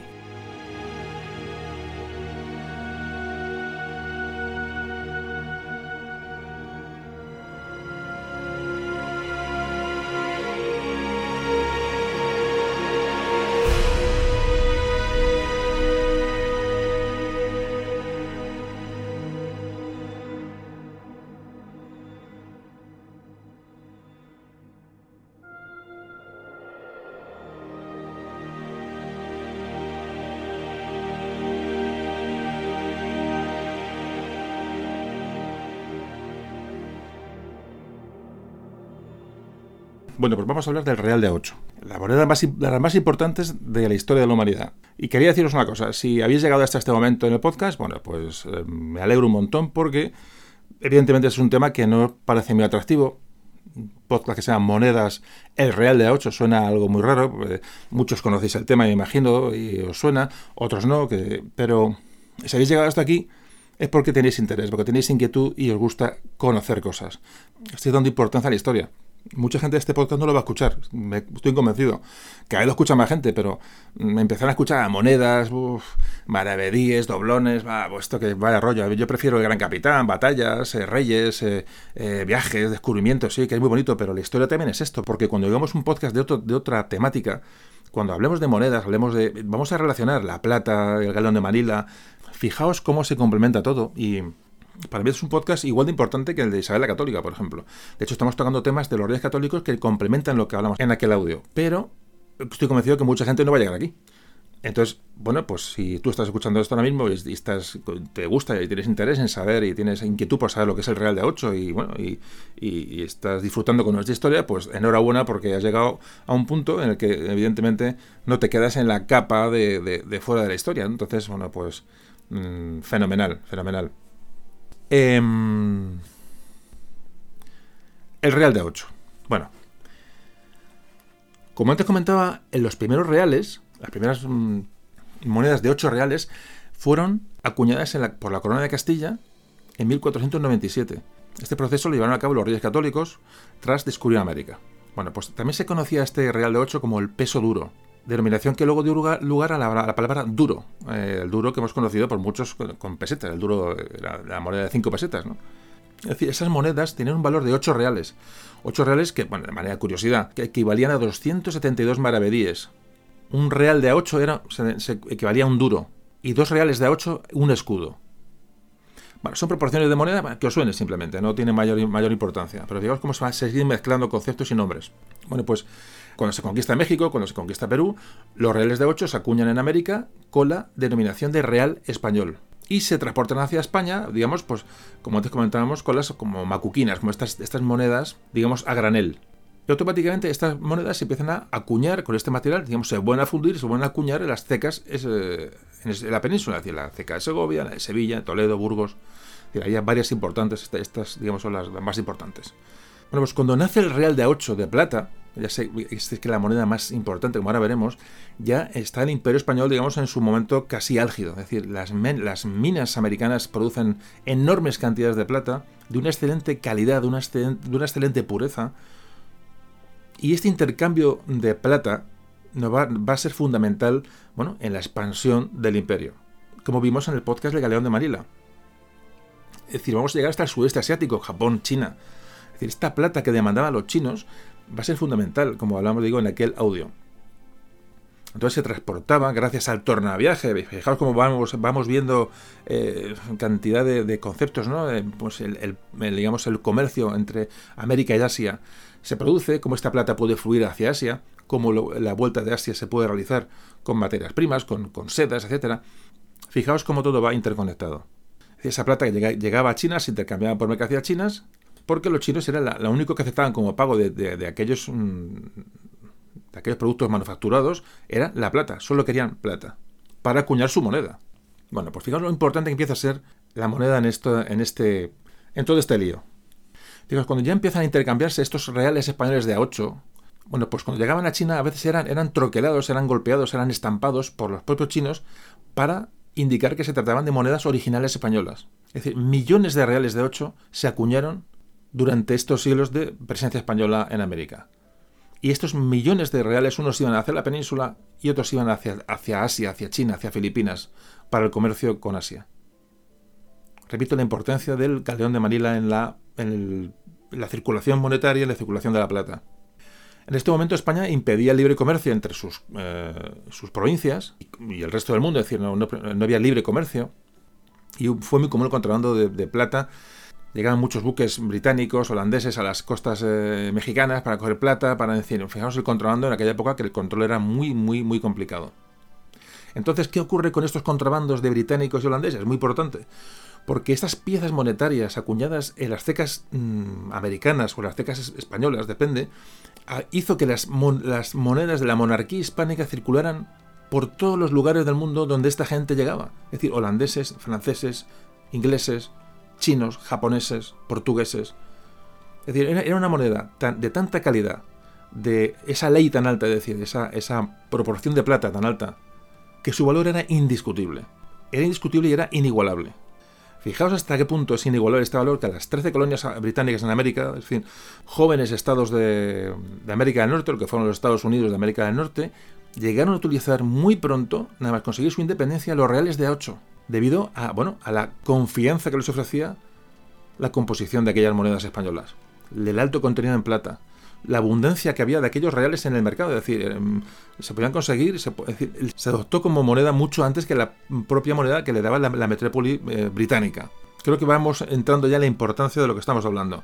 Es decir, se convierte en una moneda mundial. Por supuesto, el comercio español con China, que utilizó la base de Filipinas, hizo que el Real de 8, evidentemente, entrara en todo el sureste asiático. Lleva sus troqueles chinos, sus troqueles japoneses, es decir, sus golpes para, mm, bueno, de cada, de cada zona, pero evidentemente la, la, moneda era la misma.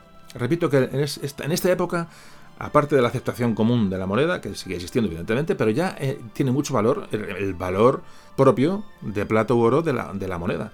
Es decir, qué proporción, cómo, cómo estaba hecha. Pues era una moneda bonita, una moneda fina, una moneda bien hecha. Entonces, el real de A8 se convirtió en la moneda extraoficial o oficial realmente de la moneda de cambio para el comercio internacional. ¿Qué ocurre? Llegaron comerciantes de Estados Unidos más tarde, en el siglo XVIII, a China. A finales del siglo XVIII, llegan allí y entonces ya, se, se, le conoce a este real de oro, se le, conoce como el Spanish Dollar, es decir, el dólar español, que es un nombre que viene de los ingleses. Es decir, este nombre, aunque ya lo usan ya los, norteamericanos, pero realmente el Spanish Dollar es una denominación británica. ¿Cómo no sería importante esta, esta moneda que, hasta los ingleses la adoptan? El real de 8 se convierte entonces en, una, en, la, en una divisa realmente a nivel comercial, a nivel mundial. Sobre todo en América. Pero es que encima se mantuvo su uso en Norteamérica y en el sudeste asiático hasta entrado el siglo XIX. Es una auténtica barbaridad de lo que estamos hablando. Digo la, importancia que tiene la plata, la importancia que tiene el mercurio, ¿os acordáis del mercurio para sacar la plata? Es decir, son tantas cosas las que, se, que se, coinciden aquí. Bueno, pues cuando estas monedas de plata llegan a Europa, este Real de 8, vale, hemos visto su golpe, cómo golpea en América, cómo golpea en Asia, bien. Pero ¿qué ocurre en Europa? Bueno, pues cuando llegan estas monedas, el Real de 8 llega a, eh, con esta plata tan pura, llega a Europa, la comparan con quién? Pues con las monedas que en ese momento eran las más importantes de Europa, que eran el taler austriaco. El taler. ¿Qué pasa? Que el taler austriaco, que era muy importante, era una gran moneda también, pero no tenía ni mucho menos la difusión mundial que tenía el, Real de 8, pero ni mucho menos el taler austríaco tenía un nombre, digamos, en francés y en inglés. Era el taler en francés y el daler, en inglés. Bueno, pues la, el real de A8 se comparó con el daler y se le llamó el daler, el daler español, es decir, el Spanish daler, el dólar español. Es decir, la palabra dólar viene del daler de esta moneda austríaca de plata. Es decir, el Spanish daler. Se comparó con el daler austríaco. Bueno, pues de ahí viene la palabra dólar. Bueno, como veis, el, dólar español como así se conoció, bueno, pues era la moneda mundial. Ni siquiera esta moneda austríaca mm, le podido hacer frente. Bueno, pues en Estados Unidos, una ley de 1792 crea la Casa de la Moneda de los Estados Unidos, crean los primeros dólares estadounidenses, es decir, conserva la, del dólar español se hace la palabra dólar se conserva, es decir, la palabra dólar viene evidentemente de la moneda española, como habéis podido ver. Bueno, pues estos dólares ah, eh, norteamericanos primeros no son ni mucho menos tan populares ni tan valiosos ni tan, ni tan aceptados, que al final vamos siempre lo mismo como los dólares españoles, como los Spanish dollars, porque eran más pesados y tenían sobre todo una peor plata. Es decir, se crea la Casa de la Moneda norteamericana, pero aún no pueden competir con el dólar español que sigue circulando. Fijaos de lo que estamos hablando.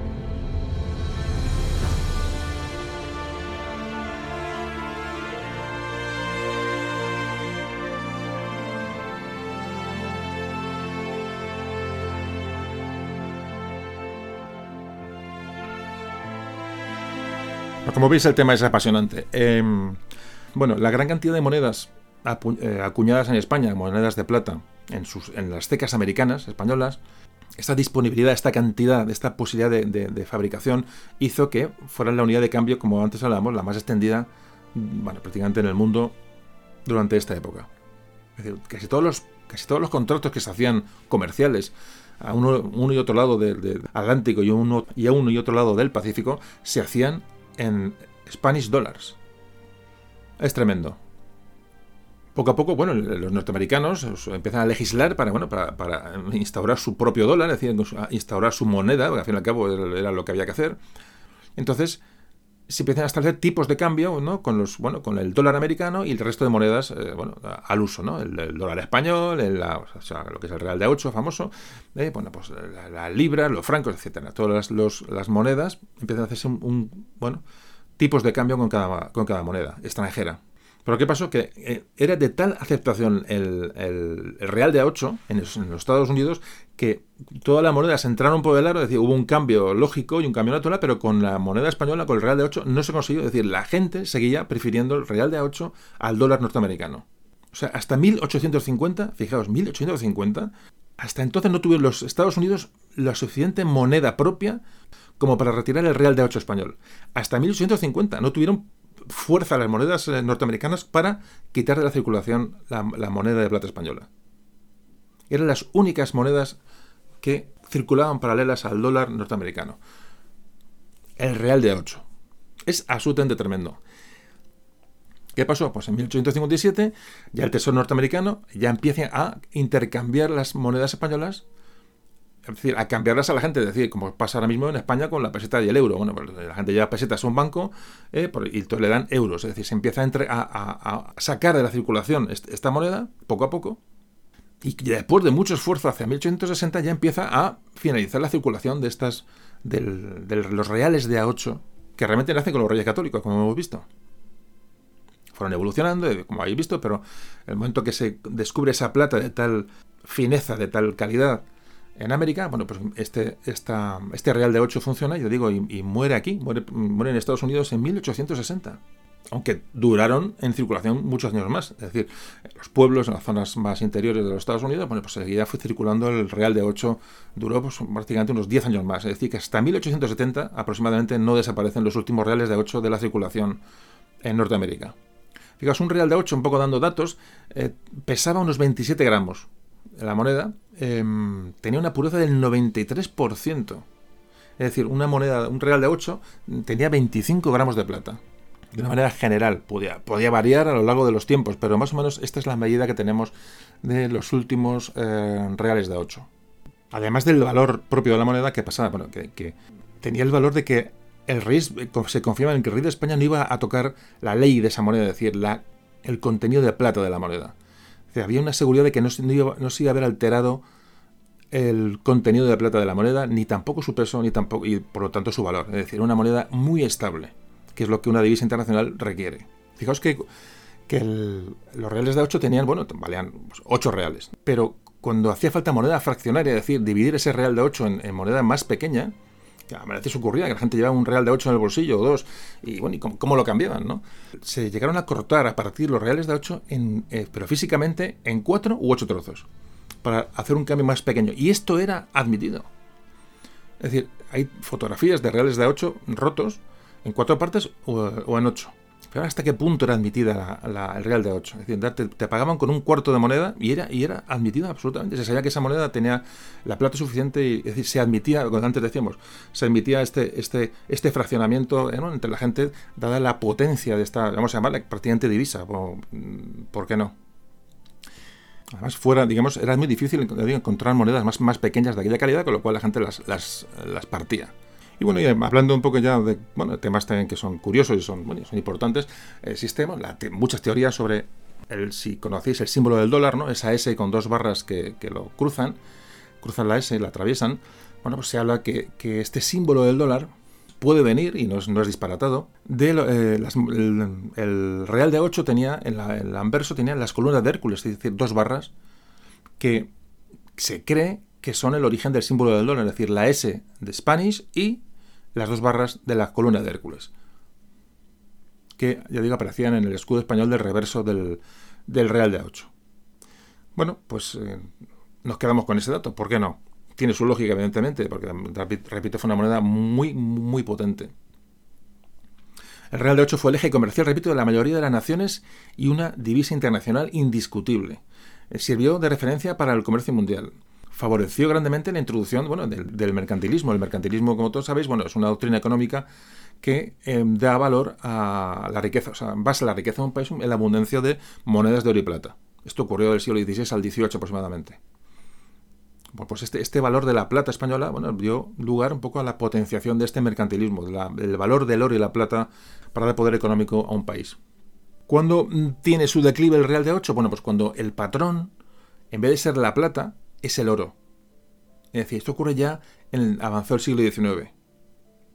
O sea, se llama el patrón oro, patrón plata. Es decir, cambia eh, la visión de la plata y del oro. ahora es el oro el que manda. Y es cuando el, real de 8 empieza a perder fuerza.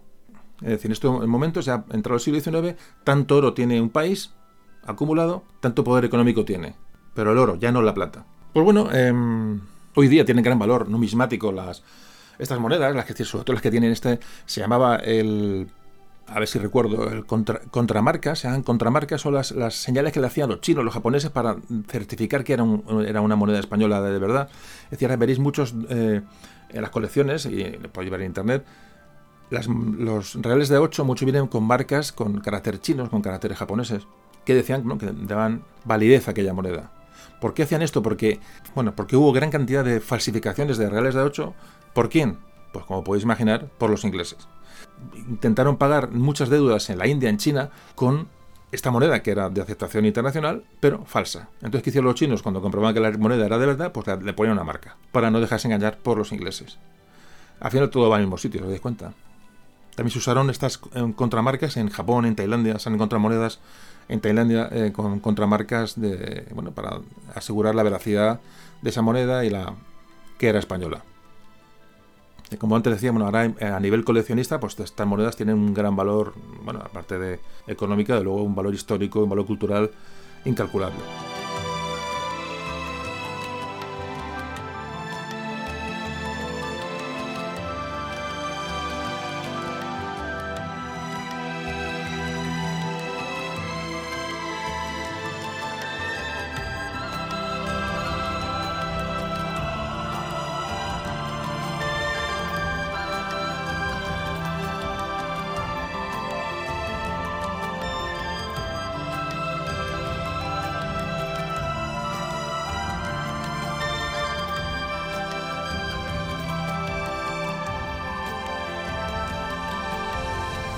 Bueno, pues estamos sacando ya el audio, un audio probablemente más corto que otros, pero no menos interesante. A mí luego es un tema que me apasiona y como antes, antes os decía, si habéis llegado hasta aquí, enhorabuena y espero, bueno, espero que os haya gustado y estéis aprendiendo cosas y o estéis asentando conocimientos en cuanto a la temática, porque es un tema muy, muy concreto y es historia un poco de más nivel, y bueno, yo creo que, espero que os esté gustando. Bueno, ya vamos, vamos acabando y entonces simplemente quería hablaros un poco de, bueno, de la peseta. Antes de cerrar el podcast, eh, del origen de la peseta como moneda un poco, que hemos todo conocido, un poco la moneda, bueno, que hemos tenido ahí hasta hace muy poco. Aunque digo, aunque el, protagonista ha sido el Real de 8, realmente hemos, hecho un recorrido por todas las monedas, por todas las épocas, por todos los motivos y si os fijáis hemos recorrido un montón de cosas y no quería acabar el audio para hacerlo un poco más completo sin hablar de la peseta. Bueno, la peseta viene de, la, de una palabra catalana que se llama pesa.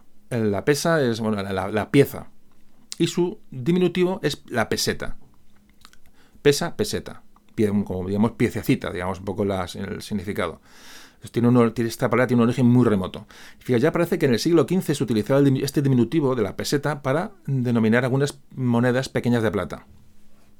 durante la Guerra de Sucesión, el archiduque Carlos de Austria acuñó una gran cantidad de monedas que las hemos enseñado alguna vez en, el, podcast de Cataluña, creo que pusimos información en la web sobre estas monedas, eh, por ahí las, podéis ver, es decir, moneda que habla del rey Carlos de España. Siempre hemos dicho que esa moneda, evidentemente, acredita que el rey Carlos y los catalanes en aquel momento lo que buscaban era un rey de España, no un rey, para Cataluña, pero bueno, esto es, incidir siempre en lo mismo, pero bueno, nunca, me, nunca pierdo ocasión de, de, contarlo. Bueno, el caso es que este eh, archiduque Carlos lo que hace es acuñar monedas de dos reales de plata y les llama pesetas. Es decir, esta, es una palabra ya, digamos, muy utilizada en Cataluña. Eh, pesetas, es decir, pequeñas piezas. Estas monedas circularon prácticamente, bueno, por, por, todo el, digamos, mercado castellano durante, durante más de 50 años y se llegó a popularizar, digamos, esta moneda de, dos reales. Entonces se, llegó a popularizar el vocablo peseta, también en Castilla. Esto es una cosa, y no como he escuchado por ahí, que, es escucha, repito, de todo, y siempre vuelvo al mismo tema, al mismo monotema, y es que he oído hablar a gente, bueno, los famosos independentistas catalanes que intentan meter por donde pueden la, la, la bueno, el engaño, la mentira y, y, la, y, la, equivocación, ¿no? Hablar de que las pesetas se creó en Cataluña, porque es un sistema monetario en Cataluña, y entonces Castilla lo cogió, el resto de España lo cogió como no, no es eso, ni mucho menos. Es el nombre lo que se coge decir, que más perfecto, perfecto tener una palabra catalana eh, en, bueno, que se use de manera común, por supuesto. Para eso estamos pegados los unos con los otros y admitimos los idiomas, eso no tiene ningún problema. Pero jamás es un sistema monetario que se, que, coge, que el resto de España coge como una, como una novedad. Es que eso lo podéis escuchar en cualquier argumentación de estos de estos engañabobos, ¿no? Entonces, que, bueno, que sepamos defendernos y sepamos argumentar, que es lo que siempre procuro. Bueno, el caso es que este, esta peseta, esta pequeña pieza, ya aparece en los diccionarios oficiales de la monarquía española, a lo de mitad del siglo XVIII, ya con Felipe V. Entonces se dice, se define la palabra peseta como pieza redonda que vale dos reales de plata. Es decir, esos dos reales del pretendiente Carlos a la corona española, que fue derrotado en la guerra de sucesión, bueno, pues esta, prevalece este nombre, prevalece esa moneda, esos dos reales, y, se, llaman pesetas a esos dos reales de plata. José Bonaparte emite monedas en Barcelona, en Sevilla, en Madrid, las, las acuña pero solamente llevan el, nombre acuñado, es decir, el nombre de peseta en la propia moneda, las que se hacen en Barcelona. Es decir, allá en Barcelona se hacen eh, monedas por valor de 1, 2,5, 5 y 20 pesetas. Aquel nombre es bonito, una, la, pesa, una pieza, ¿no? Es una pieza pequeña. La verdad que el nombre es bastante. A mí me gusta, de luego. Bueno, pues en 1808, ya eh, cuando entran los franceses en, la península, se acuña en Gerona una moneda con la denominación de duro. Es decir, se llama duro, viene escrito duro en la moneda, una moneda que se acuñó en Gerona. Es como, la terminología, evidentemente, eh, que luego se ha usado en toda España, nace, eh, nace en Cataluña, como estamos viendo pero no un sistema monetario, ni mucho menos, sino un poco la tecnología, la, acuñación, bueno, y la y cómo se acoge en la península entonces esta, esta terminología que nace, nace en Cataluña. Pues ya para acá un poco con la peseta, durante el reinado de Isabel II se acuñaron monedas de peseta para pagar a los soldados isabelinos, es decir, se, tiene que crear moneda para pagar a tantos soldados. Eh, los soldados realistas frente, que combatían a los carlistas, y entonces a estos soldados ya se les empezó a llamar peseteros. Es decir, la palabra peseta está absolutamente absorbida por la sociedad española en general. Cuando estalla la, la, Revolución Gloriosa en el 68, que hablamos en el podcast de Isabel y en el podcast de la Primera República, bueno, la, situación económica era tremendamente horrible. Entonces el ministro de Hacienda en aquel momento, eh, eh, Laureano Figuerola, proclama el déficit de la hacienda pública de una manera clara y al intentar resolver esta situación crítica de la hacienda española, Figueroa lo que hace es recurrir a un crédito exterior. ¿Qué ocurre? Eleva la deuda externa de una manera increíble y entonces hay que hacer una reforma monetaria importante. ¿Qué, ocurre en este momento? Se declara como nueva moneda la peseta. Eh, Laureano Figueroa, 1868, aparece la peseta como mm, moneda oficial. Originalmente la moneda de la peseta se dividía en 100 céntimos tenía un valor de 0,290 gramos de oro fino, fíjate, sigue teniendo un valor de oro la moneda. Entonces se acuñaron piezas de 10, 5, 2 y un céntimo de peseta. La moneda de 50 céntimos de peseta, que aparece en 1868, se llamó media peseta o dos reales. Esto también nos sonará, o sonará mucho, los dos reales. Eh, esta terminología nos ha llegado hasta nosotros. Y la de 5 pesetas se llamó duro. Repito que esto no se perdió, los dos reales y el duro no se perdió hasta que la peseta dio paso al euro. Es decir, esto eh, ocurrió antes de ayer. Como curiosidad, las monedas de 10 y 5 céntimos de peseta pasaron a llamarse popularmente las perras gordas y perras chicas. ¿Por qué? Porque en el reverso de la moneda llevan un león que representaba el Imperio Español y, claro, en este momento que estamos en prácticamente ya metidos en la crisis del, del 98 con la pérdida de las colonias, bueno, España estaba en un declive puro siglo XIX, el pueblo era consciente de este declive. Bueno, cuando la gente veía aquello, entonces empezó a llamar a esos leones imperiales, les llamó perras. Entonces de ahí viene la palabra perra, la perra chica de la moneda de 5 céntimos y la perra gorda de la moneda de 10, es decir, sustituyeron al, león imperial por, por, una perra. Eso da, habla muy a las claras de cómo, es, cómo estaba el estado anímico del personal. Entonces la palabra perra sigue, se sigue escuchando, hombre, hay muy, muy poco, ¿no? Pero se sigue escuchando, ¿no? Esto vale cuatro perras, esto vale, en fin. Fijaos cómo, la, cómo influye la terminología mm, numismática, ¿no? De las monedas en el vocabulario del día a día. es, es muy curioso.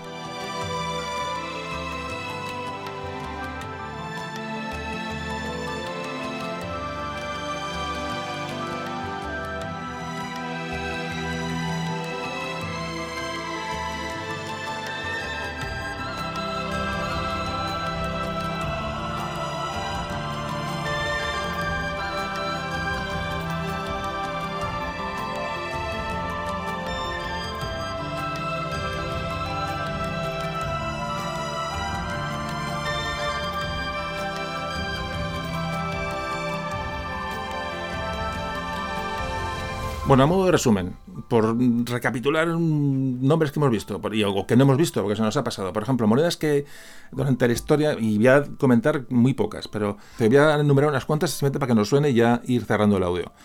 Como antes hemos, hemos hablado, la blanca, esa moneda castellana de Bellón, que bueno, que empezó con Pedro I el Cruel, continuó con los reyes católicos, y las blancas llegaron hasta tiempo de Felipe II. Fíjate, cuatro blancas hacían medio cuarto o un ochavo, un ochavo cuatro blancas eran un chavo. También la palabra chavo, muy. En fin. Total, que como antes comentaba, la, blanca se devalúa hasta llegar a crear esta, esta frase hecha ¿no? de estar sin blanca. el, centén, otra moneda muy importante que no hemos hablado de ella, otra moneda de oro acuñada por Felipe III, Felipe IV y Carlos II. El chavo, toda eh, la, terminología, chavo eh, alude a toda moneda de poco valor, o sea, a cualquier moneda de vellón, ¿no? Eh, está sin un chavo. Otra moneda importante que tuvieron los austrias, el cincuentín, tampoco hemos hablado de ella. El, cornado, sí hemos hablado de ella, esa moneda en que salía un rey coronado, se supone en el anverso y por eso se llamó cornado. La dobla que da paso al doblón. El doblón normalmente, vamos a ver, el doblón normalmente equivalía al doble de una unidad monetaria. O sea, cuando una unidad, digamos, se duplicaba, se llamaba doblón, pues es un doblón de cualquier tipo de moneda. Normalmente, cuando se habla de doblón de una manera específica, se habla de, una moneda de oro de dos escudos. Pero bueno, eh, ya los reyes católicos acuñaron doblones, propiamente llamados así. Aunque luego ya el término doblón pues ya, aludía a una moneda que valía doble de su valor inicial, ¿no? Hemos hablado del de los ducados. De los ducados que eran tenían monedas de oro en Castilla el duro, hemos hablado de él, el duro que era realmente el que se, como se conocía vulgarmente al, real de 8 realmente, la moneda de plata, ¿no? Eh, que luego las cinco pesetas que tenéis hablaron del duro. Todos son, digamos, terminologías que se van heredando de generaciones en generaciones y, permanecen ahí hasta que alguien las rescate y las usa, si os fijáis. Los Enriques, la moneda de oro de Enrique IV, el hermanastro de Isabel de, Castilla, eh, se llamaban Enriques, eh, las cosas valían, valían Enriques, ¿no? también curioso este nombre hemos hablado de los escudos, cuando aparecen los escudos heráldicos las monedas, cambian su denominación por escudos. Las jaquesas, esas monedas aragonesas, ¿no? De que empezó a crear, acuñar Jaime I el Conquistador y que se acuñaban en jaca y por eso se, llamaban así, las jaquesas. Las miajas, esas famosas monedas catalanas que han dado el término miaja como una moneda de poco de valor muy pequeño. Las macuquinas, hemos hablado antes, ¿no? Esas monedas que venían de América para transportar físicamente el oro y luego aquí se refundían y se hacían monedas más, más valiosas los maravedís. A mí me, encanta el nombre de maravedí o maravedíes. Eh, esa moneda española medieval, acuñada ¿no? por los almorávides en principio, ¿no? que con nombre que viene del, árabe, del moravitis, viene de moravitis, antes hemos, comentado. Una moneda muy importante en la historia, porque además, como antes comentaba, se convirtió en una, en una unidad de cuenta, es decir, una unidad que aunque ya no existía la moneda, se, digamos, se equiparaba con ella para dar valor a otra moneda. Es decir, eh, se hablaba de la equivalencia de tal moneda en, en maravedíes. Eh, los pesos, los pesos que es el valor, digamos, de peso de una moneda. Es decir, en términos generales se aplica al real de 8, el peso, también se llama real de 8 el peso, y, digamos a su peso en gramos. Es decir, eh, cuando una moneda pesaba lo que tenía que pesar, se llama peso. Es decir, esta moneda pesa lo que tiene que pesar. La moneda tenía que pesar. Y el peso viene de ahí, digamos, del peso real, del peso que, tiene que tener una moneda, y de ahí nace ese nombre. bueno, se acuñan en Filipinas monedas con nombre peso realmente. Es decir, en Filipinas se acuñaron pesos llamados así. Y bueno, y hemos hablado del Real de 8, por supuesto, de las perras, de las pesetas. En fin, yo creo que ya estamos sacando el programa y bueno. Y bueno, llevamos a las últimas consideraciones y acabamos el programa.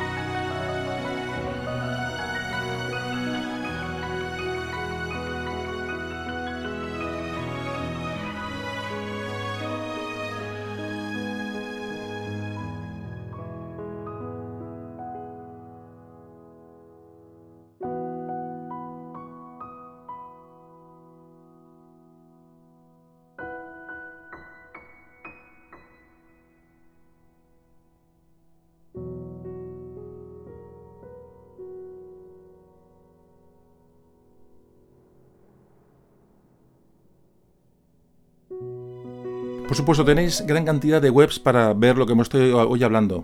Pondré un enlace en la página web, en Facebook. Eh. Tenéis museos, tenéis colecciones particulares con monedas. Si ya con estos conocimientos que tenéis ya podéis ya ir a ver una colección de monedas y tener, bueno, y disfrutarla realmente, ¿no? Eh, la importancia de, que ha tenido la arqueología a la, hora de descubrir las monedas. Hay grandes colecciones de monedas gracias a que alguien las escondió en su día, bueno, por proteger su dinero y bueno, esa persona desapareció, murió o lo que fuera y entonces han encontrado pues monedas en muchos, eh, digo, escondidas en casas, en, tumbas. Y bueno, y para terminar, pues volver a recalcar, el Real de A8, que es el tema del que hoy hemos hablado, se extendió por toda Europa, por toda América y por todas las grandes extensiones de Asia, incluso África. Llegó a Australia el Real de 8 a mediados del siglo XIX llegó a regular el sistema financiero internacional y llegó a influir en el desarrollo económico del este asiático y de China. Muchas de las monedas actuales de distintas zonas del mundo, en Canadá, Estados Unidos, China, Filipinas, casi todas las monedas de, Hispanoamérica están basadas en el real de A8 español. Las monedas españolas alcanzaron los lugares más remotos del planeta, donde eran aceptadas sin duda como pago. Allí se llegaban a reacuñar les ponían los sellos del lugar correspondiente y seguían su curso. El Real de 8 fue la primera divisa de carácter y trascendencia universal en la historia y por lo tanto la primera divisa mundial. Precedió a la libra esterlina de oro inglesa y al dólar de plata estadounidense en la hegemonía financiera mundial. Hoy el dólar americano manda en el mundo, pero no olvidemos que hubo un tiempo no tan lejano en que no solamente España controlaba un inmenso imperio, sino que además dominaba la economía y las finanzas de todo el mundo. Y nada, como siempre, muchas gracias por estar ahí, gracias por escuchar, gracias por ayudar a difundir este trabajo y, nada, espero que nos veamos pronto por aquí, hablando de historia de España y recibid un abrazo de José Carlos.